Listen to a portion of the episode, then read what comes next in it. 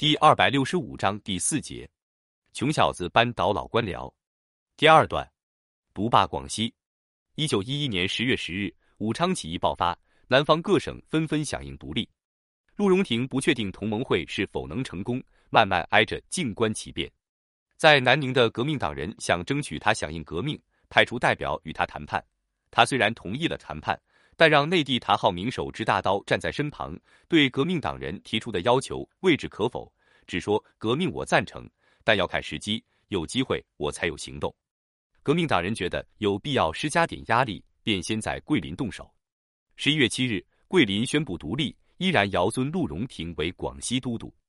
陆看到清廷的确气数已尽，自己依然还有大官可做，也就见风使舵，对革命党人表示赞成共和，宣布独立。据说他在宣布独立前夜，还穿上御赐黄马褂，焚香点烛朝北京方向三叩九拜，说：“老臣罪该万死，将来必报圣恩。”然后犹犹豫豫把辫子剪掉，见者无不觉得滑稽。民国初建，广西都督陆荣廷将省会从桂林迁到家乡武鸣附近的南宁，接着他又被选举为广西民政长、省长，广西由此开始了陆荣廷时代。虽然成了一方诸侯。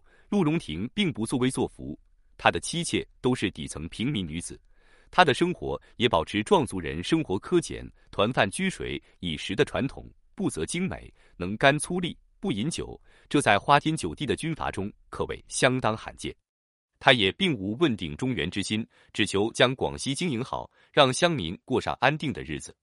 孙中山总想跟陆荣廷拉近距离，他一笑了之。袁世凯担心控制不住他，多加赏赐，他来者不拒。反袁的二次革命期间，孙中山动员陆荣廷到袁，陆觉得国民党不会胜利，就倒向袁世凯，甚至镇压了柳州反袁起义。袁世凯恢复帝制，引起全国反抗。陆荣廷看到老袁民心已失，便想与其拉开距离，并召回在北京供职的儿子陆玉勋。可陆玉勋行到武汉，莫名其妙暴毙。陆荣廷心里有数。强忍着悲痛，假装作不知，照常接待袁世凯假惺惺派来吊唁的人。儿子死了，居然没起兵造反。元皇帝很是奇怪，这鹿茸亭城府也太深了。事实，云南蔡锷已经举起护国大旗，与北洋军交战于四川、湖南、贵州。老袁就想看看鹿茸亭究竟有没有反骨，如果有，就成早除了。一九一六年春。袁世凯电令五十七岁的陆荣廷奉命到北京续职，并设宴招待。席间有人恭维他的枪法，宾客就起哄要看表演。陆荣廷谦虚地说自己年轻时练过枪，射过河里的鱼儿，现在老了不行了。袁世凯逗道：“不会吧？传说你的枪法跟东北张作霖一样厉害啊！”老袁的一番话惹得众人大笑。陆荣廷曾干过土匪，张作霖是胡子。两大帅一南一北相互辉映，还真是超级男人之组合。陆荣廷面色如水，也笑道：“既然大家要看，我姑且射鱼缸里的金鱼试试，就先打那条凤尾鱼吧。”言毕，提手一枪，袁家客厅的鱼缸爆裂，众人上前一看，子弹果然穿过凤尾鱼的身体。喝彩声中，袁世凯强按恼怒。宴席散后，连连骂道：“野性难驯，野性难驯！”射杀了袁世凯的鱼后。陆荣廷不告而别，回到广西。陆荣廷立刻发布护国讨袁通电，宣布广西独立。这年六月，袁世凯因尿毒症不治死了。陆荣廷乘机兵发广东，控制了两广。继总统黎元洪为了拉拢地方大员，特委任陆为两广巡阅使。可惜黎总统只是傀儡，北京政府由内阁总理段祺瑞控制，段拒绝召开国会，并企图武力统一中国。引起西南实力派的反感和恐惧。